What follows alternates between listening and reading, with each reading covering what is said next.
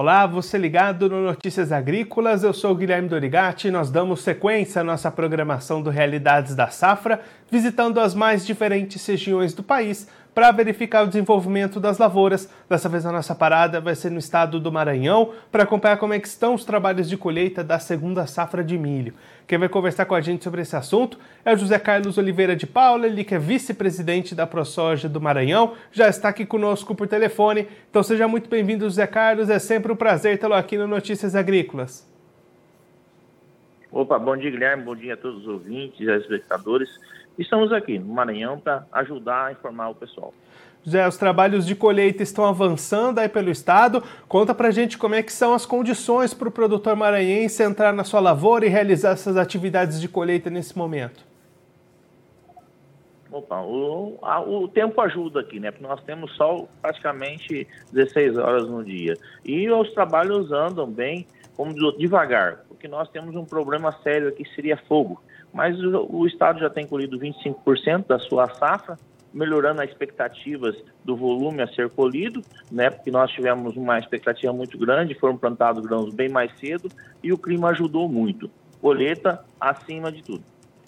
E aí, José, dentro dessa boa expectativa, como é que estão essas produtividades? O que, que a gente pode esperar dessa safra aí no Maranhão? Ó, pelas primeiras áreas plantadas, que foram no mês de janeiro, tem colhido a mais de 150 sacos. Nós esperamos uma redução nisso aí. E fica uma média mais ou menos de 100 sacos a 105 sacos, média dentro do estado. E aí, como é que essas médias se posicionam para a história aí do estado? É uma das melhores safras? Melhor safra, tanto como a área colhida, né, que a área do plantio aumentou bastante, foram para 410 mil hectares, mas também em termos de produção, no geral. E José Carlos, você comentou né, as dificuldades com o fogo, é um ponto que o produtor precisa ter atenção nesse momento de colheita, tanto sol como faz aí na região, você comentou, é, o produtor precisa avançar com essa colheita com cautela, né? Isso, temos escolhido, por exemplo, quando está ventando, o produtor já não quer colher, nós estamos fazendo recuo né, de gradiação, primeiro se gradeia, faz um recuo, né, faz uma contenção e assim por diante. E tem que estar do lado, como diz o outro, o, o combate a incêndios do lado. Um propelito, água, caminhão-pipa, tudo para ajudar para não que acontecesse pegar fogo. Agora, do lado do mercado, como é que estão as condições para o produtor aí do Maranhão fazer as suas negociações? Os preços estão bons, as vendas avançaram? Como é que está o mercado para o milho aí no estado? Estava vindo muito bem. Né? Em termos, tivemos até o preço até de 88 as sacas. Agora hoje estão comercializando a 68 com redução ainda, porque o mercado é, esfriou bastante, há, uma demanda abastecida aqui no Nordeste, né, e o pessoal se recua um pouquinho. O que estão hoje é as trade comprando para exportação. Então, às vezes, aquele produtor que se obriga a plantar, é, que obriga a vender, porque tem compromisso a cumprir, ele está como diz o outro, fechando seus negócios. Mas pelo que o, aquele que investiu, aquele que realmente plantou milho com aquelas tecnologias e tudo mais, ele está tendo, vamos dizer, rentabilidade não no que ele esperava. E quando a gente olha para as questões logísticas, José, como é que está essa questão de armazenagem, de escoamento da produção? Está correndo tudo dentro do previsto ou tem dificuldades nesse sentido? O produtor está tendo muita dificuldade na logística, nós não temos estradas. É ouvível você falar assim, não, agora está tendo, né, porque foi feito. O produtor, nas suas estradas internas, aquele produtor que está ali, ele cuida das suas estradas, está conseguindo escoar até fora da sua porteira. Mas na hora que você vai para a exportação, para a venda no mercado interno, que aqui no Nordeste, ele sofre muito porque o desgaste é muito grande, diesel caro demais, mas também o, por exemplo, aquela viagem que ele fazia antigamente aí em 10 horas ou até é, dois dias, ele está fazendo isso o dobro de tempo. Existe algum caminho para se escapar disso daí? O que, que a ProSoja, os produtores podem fazer para tentar resolver isso? É uma questão de pressão? É uma questão de conversar com as autoridades? O que, que pode ser resolvido daqui para frente, José? Isso, Guilherme, isso é a ProSoja vem trabalhando politicamente, né? É porque a maioria da, da hoje temos uma, uma MA que porta um dorso, parte dela, 140 é, quilômetros já foram federalizados, mas os trabalhos ainda não começaram. Mas nós temos grandes acessos, vou estar é, pendente, não tem uma, uma, uma parte de asfalto, o, o complexo, que é o ciclo da soja, que não tem asfalto, a ligação ao Piauí não tem asfalto por via é, Ribeiro Gonçalves.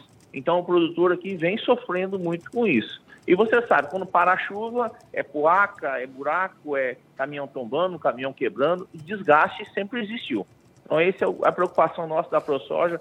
Trazemos reivindicação aos municípios, ao governo do estado, mas também ao governo federal, que tem aí dado algumas coisas paliativas para nós na BR-010, na 222 e na 135.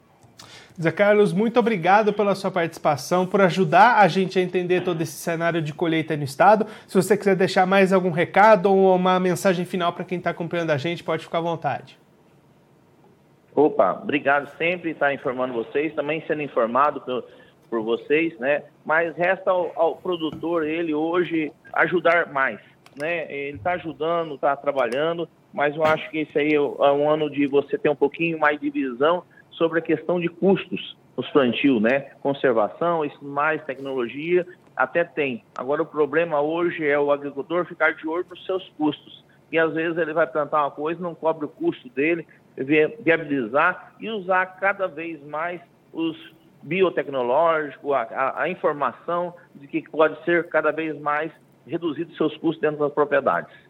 Zé Carlos, mais uma vez, muito obrigado. A gente deixa aqui o convite para o senhor participar com a gente novamente e a gente trazer os números finais dessa colheita de milho aí no Maranhão. Um abraço, até a próxima. Um abraço, à disposição. Esse, o José Carlos Oliveira de Paula, ele que é vice-presidente da ProSoja do Maranhão, conversou com a gente para mostrar como é que estão as atividades de colheita da segunda safra de milho. Nesse momento, 25% da área já colhida e depois de um recorde de área cultivada nessa safrinha de 2022, expectativas altas também para a produtividade. O Zé Carlos destacando que aquelas áreas que foram plantadas primeiro, ainda no mês de janeiro, produziram entre cento, por volta de 150 sacas por hectare.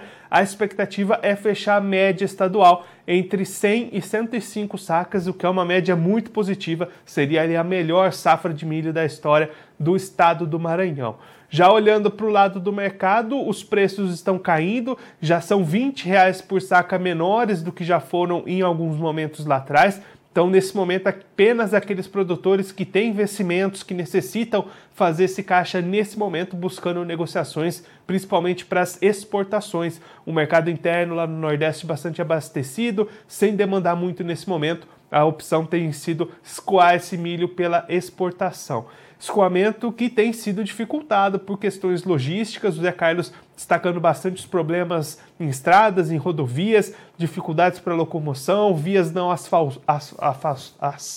perdão, asfaltadas. E aí o trabalho político da ProSoja junto a municípios, estados e federação para tentar resolver essa situação, tentar melhorar a vida do produtor que precisa escoar essa produção lá no estado. Bom, eu vou ficando por aqui. Mas a nossa programação continua. Notícias Agrícolas, 25 anos ao lado do produtor rural. Participe das nossas mídias sociais no Facebook Notícias Agrícolas, no Instagram arroba Notícias Agrícolas e em nosso Twitter arroba Noteagri. E para assistir todos os vídeos, se inscreva no YouTube, na Twitch, no Notícias Agrícolas Oficial.